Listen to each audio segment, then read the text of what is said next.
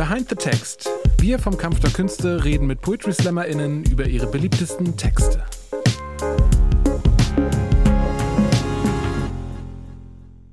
So, wir sind wieder da. Moin. Hello. Bei diesem Talk ist es unfassbar. Ich schwitze unter meiner Carhartt-Mütze, das kannst du dir gar nicht vorstellen. ähm, jetzt haben wir einfach schon mal von vornherein alles, hab's und alles hochgedreht, was geht. Top. Ähm, yes. So, du hast in Hamburg also das einmal vorgetragen, Mhm. da war es ein rauschendes Fest. Ein Mhm. sehr sensibles Thema, ein sehr sensibler Text über äh, Erweckung von Sexualität und was es bedeutet, auch für, für einen jungen Menschen. ja. Und jetzt hast du gerade gesagt, es gab ein zweites Mal, als du diesen Text performt hast und das ist eingerissen. Ja. Magst du darüber reden oder äh, tut Also, es zu doll weh? Nee, ich war halt einfach.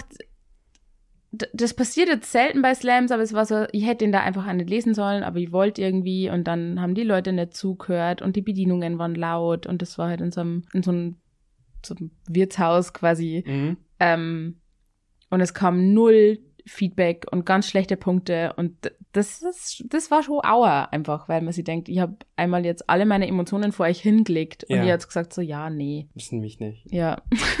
Aber d- das ist, damit muss man auch klarkommen, das wenn ist man die- irgendwie das- Kunst das auf der jetzt meine Bühne Frage. macht. Jetzt, bist du ja auch äh, eine Bühnen- und eine Internetperson.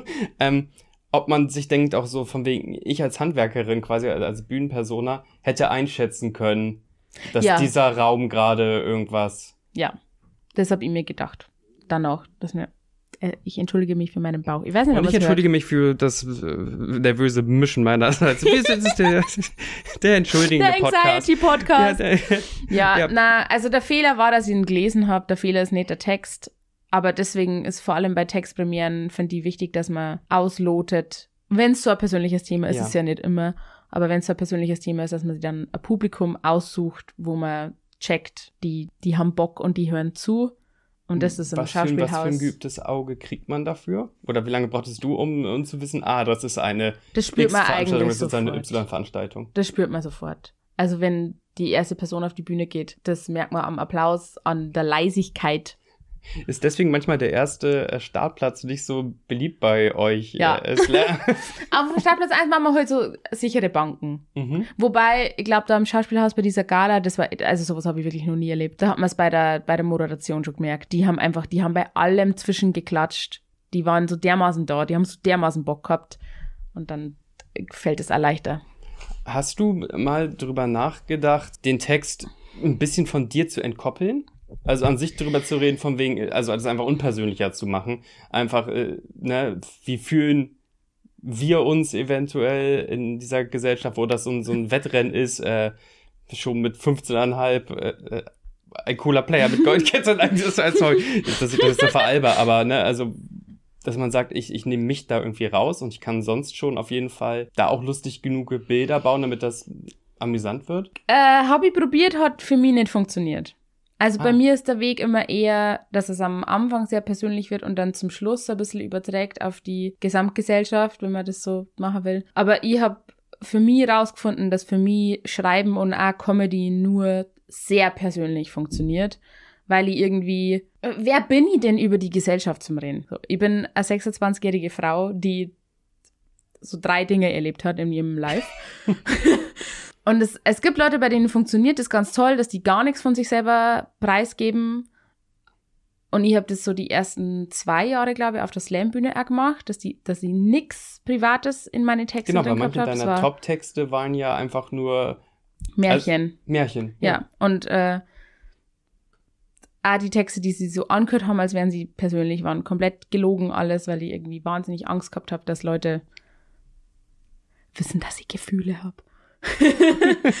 ähm, aber für mich war das auch dann ein wichtiger Schritt, öffentlich Gefühle zu haben und überhaupt Gefühle zu haben, dass sie das auch dann auf die Bühne bringen wollte. Irgendwie. Jetzt kommen wir wieder zu dem Mutthema. Jetzt sagst du vorhin, das wäre eine, eine Flucht nach vorne, aber ich glaube einfach dadurch, dass du sagst, hey, ich habe Gefühle, bist du erstens in deiner Internet-Community irgendwie, irgendwie echt so, so, sie haben mir ein Denkmal gebaut. Nein, äh, ja, sorry. GEMA, äh, GZ, alles, alles wird man auch noch verklagt. Nein, ähm, äh, da gehst du ja schon irgendwie, als- irgendwie als Role Model oder zumindest als, als Vorbild, auch wenn du das bestimmt nicht hören willst, du verdrehst die Augen. Aber auch bei uns unter den Kommentaren wird ja einfach, ähm, gesagt, dass, dass du mit deiner Art auf wahnsinnig viel Anklang äh, findest und, und hättest, hättest doch mal ein, Slammy ähm, wie dich vorher gegeben oder jemand, der dieses Thema anspricht, weil natürlich denken, also du kommst ja aus dem Dörp und ich komme aus dem Dörp, hallo Ja. Sebastian Kowalski, ich komme aus dem Dörp. ähm, ähm, Gerade in so einem Kleinstadtkosmos vielleicht noch doller ist es schwieriger, irgendwie so, so einen Deckel für, für, für seinen Topf zu finden. Mhm. Beziehungsweise, wenn du dann hörst, oder bei mir war das jetzt so, jetzt kann ich mal, dann nehme ich dich aus der Schusslinie. Mhm. Also ich hatte ähm, während meiner Schulzeit keine Freundin. Ja, so, und äh, war auch weit davon irgendwie, dass da irgendwas, äh, manchmal in der Dorfdisco irgendwie was ganz schlimm Besoffenes passiert, aber das war dann auch so, dann war man ja irgendwie losgelöst von Ja. seinem eigenen Wesen. Und dann hört man trotzdem von wegen, dass der Max W. und, und, und, Chris C. und so, dass, dass die quasi alles, ich weiß auch gar nicht, ob das stimmt, aber dass sie auf jeden Fall behaupten, von wegen, ah, die, die rasieren alles weg, was das angeht. Bei uns hat wirklich, angeht. ich sag das im Text, aber bei uns hat einer aus meiner Klasse in der 8. Klasse behauptet, er hat mit 200 Frauen geschlafen und, und alle waren so, okay, Das stimmt. er ist krass. Ja, er ist halt Na, er ist 14. so, nee. Ja. Ne, und aber dieses Dorfmachismo, ne, ist auch, dass da, Ja. darauf so ein, so ein Ranking-System aufgebaut Mhm. wird. So, ne? Ich kann mir auch vorstellen, ich, ich weiß nicht, wie es jetzt bei, bei dir war, bei mir war das teilweise so von wegen, dass ich, und ich war da noch nicht so weit, selbst wenn ich so weit gewesen wäre, dadurch, dass ich so, so weit unten gerankt war in der äh, Hierarchie. in der Hierarchie, in, Ja. in der coolen Geschlechtshierarchie, ich glaube, da, da wäre wär auch, selbst wenn eine andere Person an mir interessiert gewesen wäre, ich wollte nur über Pokémon und Marvel, ich will heute eigentlich nur über Pokémon und Marvel reden, ähm, dass die nicht auf einen zugekommen wären. Also, Ja. ne, weißt du, was ich meine? So Ja. ein bisschen, so ein selbst self-fulfilling prophecy irgendwie. Komplett. Weil andere ja, ja. sagen, sie sind die krassen, jetzt flurig sind die krassen Ficker, ja. dann werden sie irgendwie in so einem komischen, eben, werden sie in so einem Astralbild, so, so der Casanova von Bayern, der ja. 500 Und dann eben vor allem Name unter Frauen, wenn man dann, wenn man die ganze Jugend in der Bravo Girl nur liest, du musst das und das machen, damit Jungs. Du musst so Ja. und so ausschauen, damit Jungs. Du musst das und das, über das und das reden, damit Jungs. Ja, Dein Gesicht muss so und so ausschauen, dein Körper muss so und so ausschauen. Dass es dann tatsächlich, also ich weiß jetzt im Nachhinein von ein paar Jungs, die in mich verknallt gewesen wären, aber nichts gesagt haben, was bestimmt auch damit zusammenhängt, dass ich erstens nicht cool war. Überhaupt nicht. das glaube ich dir aber nicht. Das st stimmt aber. Ich war das Gigi-Theater-Girl. Und zweitens, dass ich dick bin. Und das merkt man auch, das merkt man beim Online-Dating, das merkt man, wenn man auf Pornoseiten schaut, so auf dicke Leute stehen, ist so ein, ist ein Fetisch ganz oft, was Mhm. man aber nicht in der Öffentlichkeit macht. So, das gibt man nicht zu, dass man das tut, wenn man, wenn man das, ja. Und das hat sich irgendwie alles so gegenseitig bedingt. Und ich war wirklich einfach nicht ready. Ich wäre nicht, ich wäre nicht ready gewesen. Und ich habe so das erste Mal geknutscht, als ich nicht ready war. Und es war ganz schlimm. Das war nicht in Ordnung. Ich finde ja, das also da kann der Typ nichts dafür, das war ich. Ich, ich wollte, aber Ja. ich wollte eigentlich nicht. Und dann habe ich mir gedacht, okay, ich mache das jetzt nicht einfach, damit es gemacht ist, sondern dann lass ich es. Das sagst du ja in diesem Text auch äh, ganz, ganz toll von wegen, ey, und dann war es ja auch irgendwann, ich hätte fast gesagt, schä, um, um zu versuchen, deine Mundart irgendwie zu gucken, wie voll dumm. Ähm, das war denn ja schön und du sagst ja, das war denn auch richtig schön, aber es war dann halt auch oft einfach nicht schön und das ist auch okay, dass, dass man einfach sagt, ey, das ist, also, Ja. auch wenn wir pubertär sind und, und teilweise Hormonmonster, so, es ist, es ist toll, wenn, oh Gott, wenn ich mit 18 Sex gehabt hätte, das wäre furchtbar gewesen. Ich hätte mich auf ewig irgendwie kaputt gemacht wahrscheinlich. Weil ich wäre so dermaßen überhaupt nicht ready gewesen. Was hat denn dir geholfen? Ähm, also, ich sag's ja, ab, ab, dass du die Pille abgesetzt hast, aber war das auch so, du hast ja auch irgendwann einfach deinen sozialen Kreis gewechselt, also der Ja. Regensburgerin geworden. Bist du eigentlich immer noch Regensburgerin?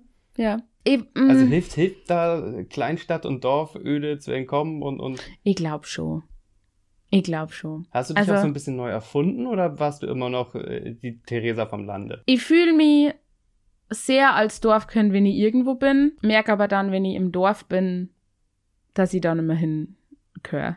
Ja. Habt Anna letztens, als sie letztens, als sie daheim war, letztens, als sie daheim war, hat irgendwie eine aus meinem Dorf Geburtstag gehabt und es Ja. war so ein Dorffest und ich habe sie dann umarmt und ihr alles Gute zum Geburtstag gewünscht und sie hat gesagt, ich finde das, was du machst, ganz toll. Ähm, bitte mach weiter, egal was die ganzen Leute aus dem Dorf sagen. Und ich war so, oh, Wer aus dem Dorf redet über mich?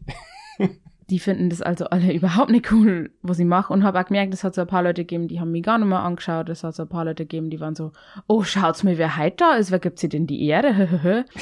Und da mache ich mir aber weniger Sorgen. Die von TikTok Es- ist heute wieder im Es Dorf. ist wirklich wild. Mach ich mir weniger Sorgen um mich, weil mich tan- tangiert es ein bisschen weniger, weil ich nicht vorhabe in das Dorf. Ich bin da gern und ich bin dankbar um meine Jugend da und um den Verband und um die Zusammen, wir haben, unser Dorf hat eine wahnsinnige Zusammengehörigkeit und eine wahnsinnige Zusammenarbeit und ist ganz, ganz toll da. Ich habe aber einfach gemerkt, das ist nicht, wo ich wohnen will, äh, auf Dauer nicht. Ich habe da manchmal so ein bisschen Angst um meine Eltern, dass quasi Leute zu meinen Eltern kommen und sagen, was, was zur Hölle habt ihr falsch gemacht in eurer Erziehung, dass eure Tochter online über Periode redet und Werbung für Mhm. Sextoys macht, das kann doch nicht. Aber dann habe ich mich einmal hingesetzt mit ihnen und war so, nachdem auch meine zwei besten Schulfreundinnen mich, mich abgeschossen haben, weil die das ganz furchtbar finden, was ich im Internet mache und dass ich so viel von mir preisgib und dass ich, ich bin mir auch bewusst, dass es wirkt, als würde ich alles von mir preisgeben und das Ja. stimmt nicht. Aber das ist wie Instagram funktioniert Klar. dass ich dann zu meinen Eltern hingegangen bin und gesagt habe, seid euch nur sicher, dass ich weiß, was ich tue im Internet und dass es ein Geschäft ist, Ja. das ich da mache, das sehr persönlich ist natürlich, Klar. aber es ist ein Geschäft und es ist ein Teil von meinem Job. Und wenn ihr irgendwas hört, wo ihr euch denkt, oh Gott, oh Gott, was macht mein Kind da, red's bitte zuerst mit mir. Anstatt zu glauben, was die Leute auf dem Dorf sagen, weil die Leute auf dem Dorf sind auch nicht meine Zielgruppe. Ja. Mitte 50, Ende 50-jährige Girls vom Dorf sind nicht meine Zielgruppe. Die müssen mich nicht witzig finden, die müssen mich nicht gut finden. Das ist auch völlig in Ordnung. Ähm, aber das, ich wollte einfach nicht, dass meine Eltern dann irgendwie ins Ausgeschossen werden. Und es ist aber bisher auch nicht passiert. Meine Mama find's mega, dass Das- ich Werbung für Sextoys mache. Ja? Ja, Nach der Erklärung oder schon vorher? vorher. gemeint? Die findet das so lustig. Meine Eltern sind aber befreundet mit dem Typ, der den Womanizer erfunden hat. Ja. Was? Der ist aus Niederbayern. Ja, aber äh, weißt du, irgendwie, ich kenne auch nicht die krassesten Sextoy-Revolutionäre aus Hamburg. So, Ja, ja, die, die, kommen aus unserem, die kommen aus unserem Landkreis. Ja. Let's go. Genau, und die kennen den und deswegen habe ich auch gewusst, die sind da relativ offen und so. Und dann habe ich ihm irgendwie einmal zum Spaß zu Weihnachten von Amorelie so eine Geschenkbox geschenkt und war so, schaut's mir, die habe ich abgestaubt für euch. Was auch nicht ganz nicht weird ist, aber ich habe äh, extra die Box gewählt, wo man nicht weiß, was drin ist, weil ich wollte nicht die wissen, was für meines, was für Sextoys meine Eltern haben. Ich wollte nur, es war halt witzig. Es, es hört sich jetzt aber gerade so an, als hättest du ab und zu schon diese Gespräche mit deinen Eltern geführt, dass du deine Eltern immer so, so bei, bei irgendwelchen Grundsatzentscheidungen an den großen Tisch holst. Nee, Also eigentlich es gibt diesen nicht. Interviewmarathon von dir oder mit dir. Ähm, da hat sich gerade die bayerische Presse krass drauf geworfen, vom wegen, dass du dein Staatsexamen so ruhen lässt. Und, äh, ja, oh Gott. Und dann gibt's diese Anekdote, wie du halt deine Eltern da versucht hast abzuholen und die jetzt aber im Grunde auch schon wussten, dass du nicht äh, Ja. Lehrerin wirst. mein Bruder und ich haben das gleichzeitig gemacht. Ach schön. Im Januar 2020, was echt der, der Ihr seid zwei Geschwister in eurem dümmste- Haushalt. Also ja. ihr habt nicht noch den dritten, Nee, den, nee, nee. den sicheren, den Gott sei Pascal, Dank. der Gott, was hätte, was hätte das dritte Pascal Kind ist noch? Banker. Hallo.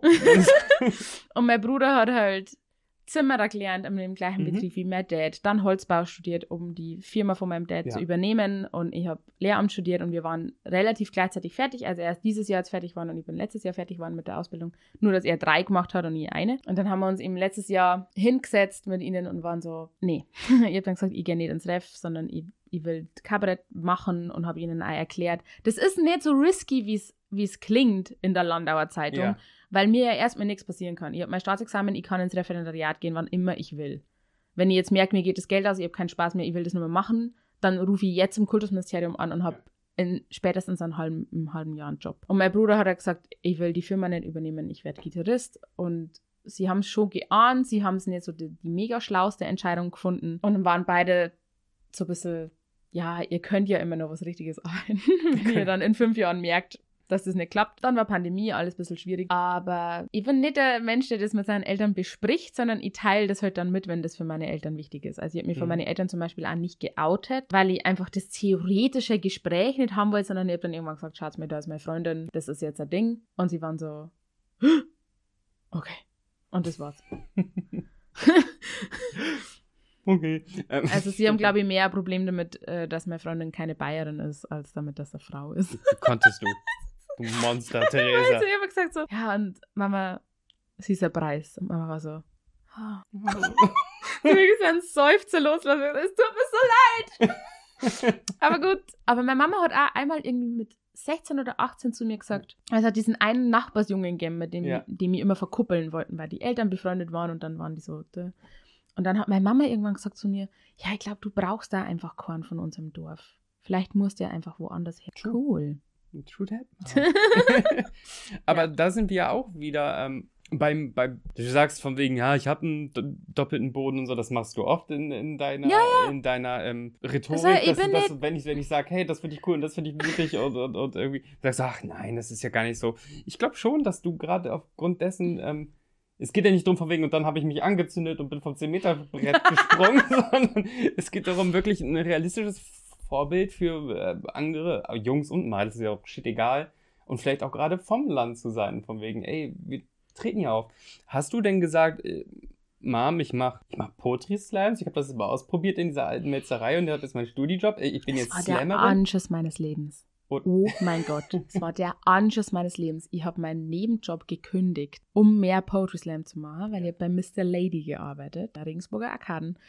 Und die Schicht ging immer bis acht. Das heißt, wenn ich irgendwo hin wollte, es ging das an dem Tag nicht.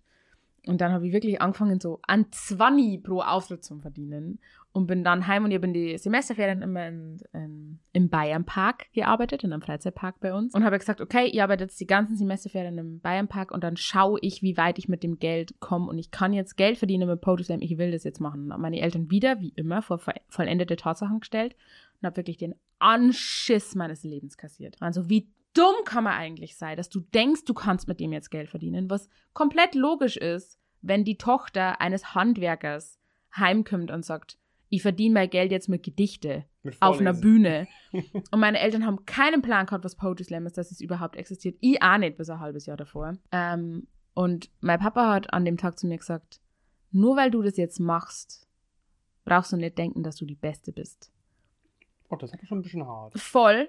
Er war wirklich sehr, sehr sauer. Und ich habe die ganze Zeit gesagt, das ist mein Geld, mein Leben. ich werde schon klarkommen und wenn nicht, suche ich mir einen anderen Nebenjob. Ähm, und dann war ich irgendwie so zwei Monate später, war ich dann Bayernmeisterin. Und dann war ich so, haha, look at me. Und sie haben tatsächlich, mein Papa hat immer wieder dann so nachgefragt, wo sie denn so Geld verdienen und wo sie denn so reicht es und passt es. Seit ich 2019 den Auftritt in der Elfi gehabt habe. Und da waren meine Eltern da. Und mein Papa war dann so, aber für das kriegst du jetzt keine Gage. Oder das ist einfach eine Wahnsinnsehre. Und ich war so, spinnst du? ich krieg eine sehr hohe Gage, weil die Tickets irgendwie 35 Euro kosten. Glaubst du, ich würde umsonst auftreten? In so einem Haus, wenn die Tickets so teuer sind. Und gesagt, Papa, ich bin eine Geschäftsfrau.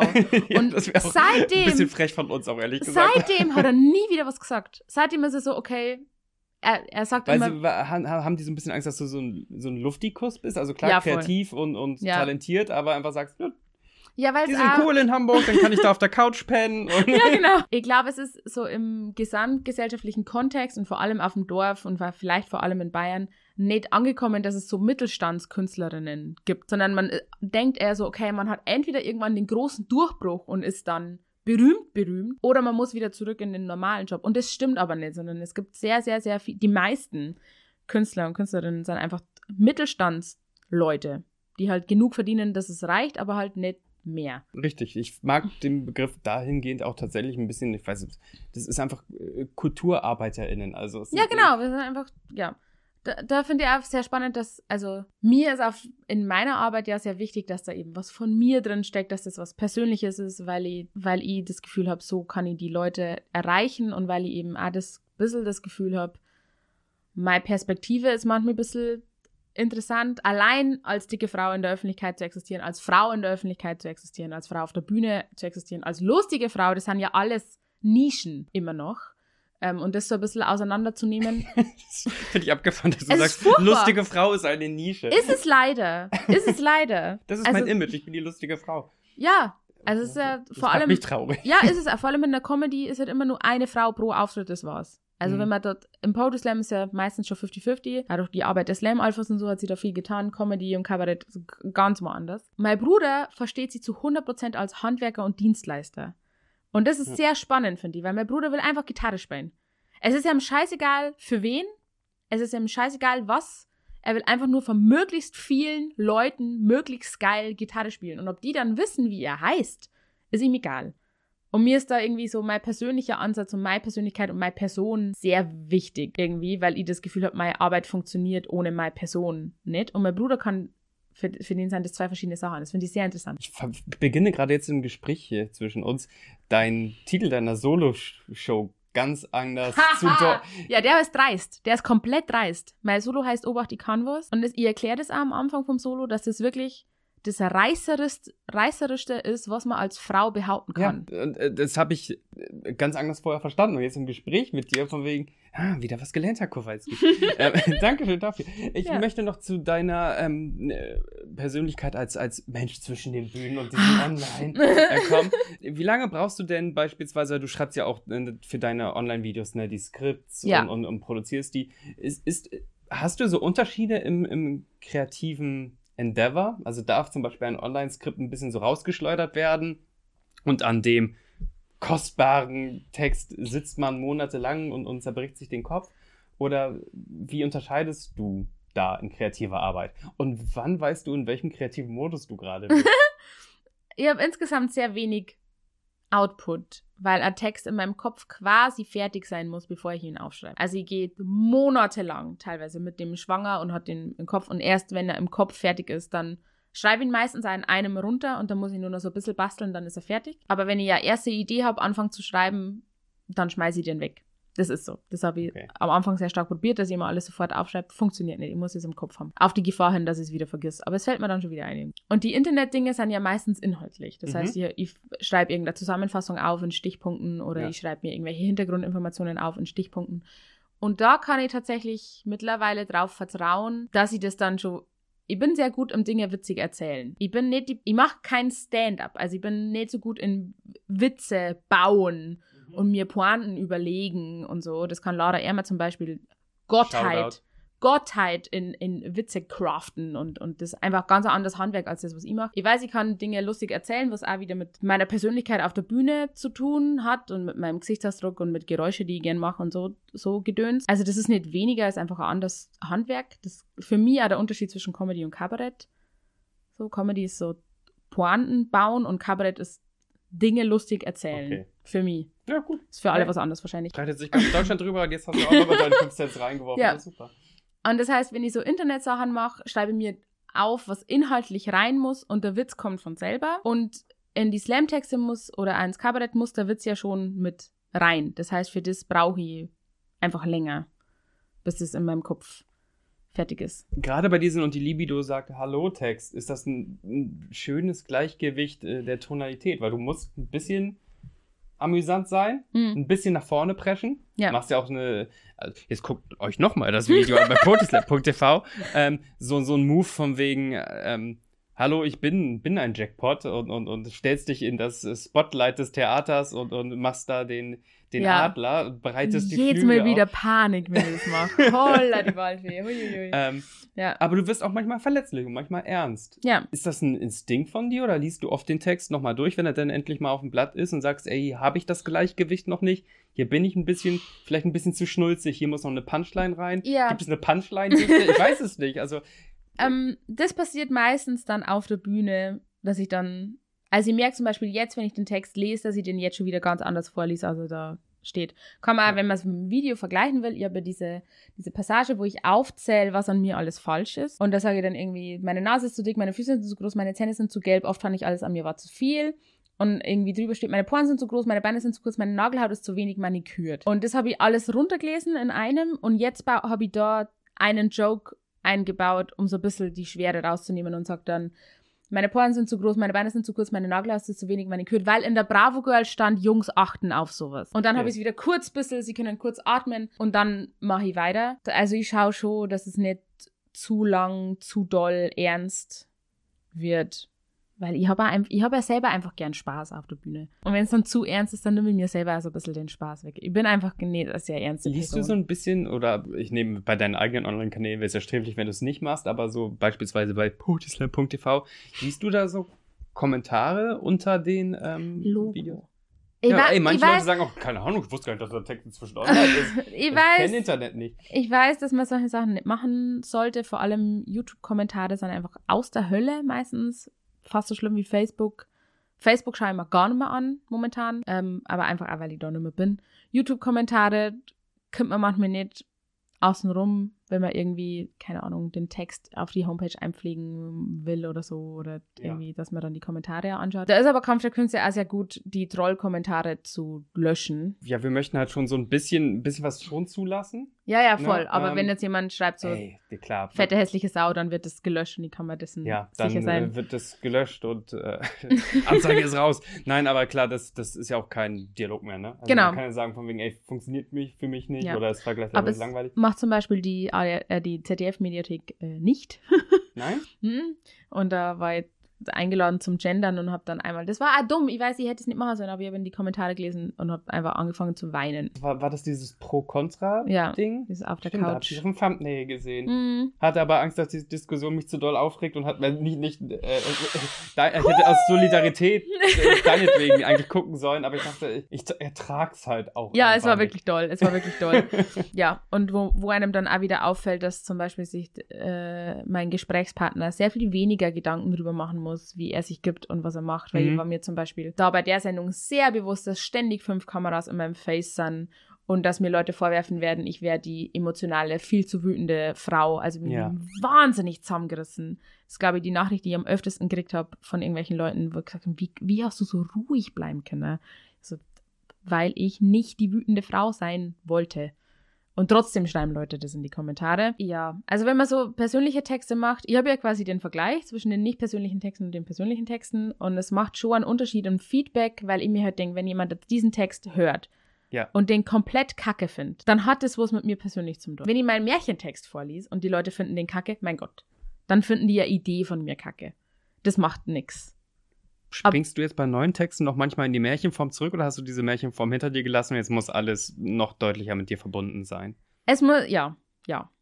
Das ist Also die ich- Evolution der Künstlerin Ja, ich Theresa hab's, Reiche. ich hab's immer wieder mal probiert, dann so nur so funny, funny zu schreiben, aber es, da fühle ich mich dann auf der Bühne verschwendet. Weil man denkt so, du hast jetzt fünf oder zehn Minuten Zeit, mach was damit. Ja. So, du hast, ah, du bist nicht umsonst da. Und das heißt nicht, dass alle das machen müssen oder dass ich finde, Leute schmeißen irgendwas weg, wenn sie, wenn sie nicht persönlich wären auf Ja. der Bühne, sondern nur funny sind. Aber für mich per persönlich habe ich gemerkt, ich will auch, ich will nicht nur reden, sondern ich will ja was sagen. Oh. Irgendwie. Sagt mal so. Nö. Ähm, Jetzt hast du wieder die Augen verdreht, das muss ich für die deswegen- Zuschauer, Zuhörer oder Zuhörerin mal deutlich machen.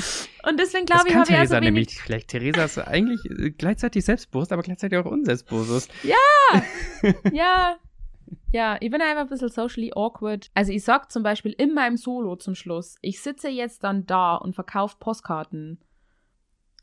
Und ich sitze extra nicht am Ausgang, Mhm. weil ich es hasse, wenn Leute an mir vorbeigehen und dann das Gefühl haben, sie müssen irgendwas sagen, nur weil ich da sitze. Und dann gehen die vorbei und sagen, super war's. So, na, also wenn Leute mit mir zu mir herkommen wollen und mir was sagen wollen, fein, dann bin ich auch awkward, aber dann, das kann ich annehmen. Aber wenn ich das Gefühl habe, Leute sagen das gerade nur, weil sie das Gefühl haben, sie müssen, kriege ich Bauchweh. Das kann ich nicht. ja, aber ich glaube eben, weil, weil meine Sachen so persönlich sind und weil das so lange dauert, habe ich, halt ich habe relativ wenig Text-Output. Also ich schreibe so Slam-Text-mäßig einen Text im Jahr vielleicht. Das ist wirklich nicht viel. Überhaupt nicht. Aber, mein Gott, so ist es heute. Bist ja trotzdem ein gern gesehener Gast. äh, morgen Was sind wir du, alle auf einem Partyboot. Was glaubst du, was ich immer für ein schlechtes Gewissen habe, wenn ich dann bei Kampf der Künste bin und dann steht in der Infomail, ja, und es wird gefilmt und ich bin so, Jan Oliver, ich hab nichts Neues. Ich bin leer. Und dann habe ich echt Angst, dass sie mich irgendwann nicht mehr einladen, weil sie mich nicht mehr brauchen können. Also Von der haben wir doch alles Rüdi, wenn du einen neuen Text geschrieben hast. Ja, erst dann. Aber Kampf Müssen wir der in Ernst, du bist mit am langen Tisch mit dir sitzen und dich vor vollendete Tatsachen stellen. Fräulein. ah, Kampf der Künste ist sehr nett und lad mich trotzdem immer ein. Genau, morgen geht's ähm, für die Road to Elfie Tour, also für eine Auf die Promo- Frau Hedi. Auf die Frau Hedi auf ein Partyboot, äh, eine Ja. Partyparkkasse. Wir schippern um die Elfie herum und dann Ja. gibst du einen alten Text zu. Ja, und aber auch einen neuen über, ich muss einen Kurztext schreiben über die Elfie, den ich noch nicht geschrieben habe, aber ich äh, werde es tun. Jetzt geht's und ab. Ich sag das jetzt einfach im Internet, dann muss ich es immer, so mache ich das immer, um mich unter Druck zu setzen. Sehr gut. Ich werde in der Elfie einen neuen Text vorlesen. Redest Fall. du da etwa von dem Best of Poetry Slam Day? Exakt, ich bin in der Awards Show um 18 Uhr. Schön, ich habe gehört, du wirst nicht bezahlt. Ähm, So, wir haben drastisch überzogen über Gott und die Welt schon wieder geredet. Es ist mir äh, jedes Mal fest, ich könnte jetzt noch ganz viele andere Themen äh, anschneiden, aber dann lasse ich dich irgendwie heute aus dem Brückentag gar nicht mehr raus. Das ist ja auch Quatsch. Ey, danke, dass du dir die Zeit genommen hast, nochmal mit mir zu Vielen quatschen. Dank dir. Ach so, und ihr macht irgendwas mit Bewerten, habe ich gehört. Das ist wichtig, Engagement. Ähm, kl klickt Give meinen us Kanal. five stars. bye, bye.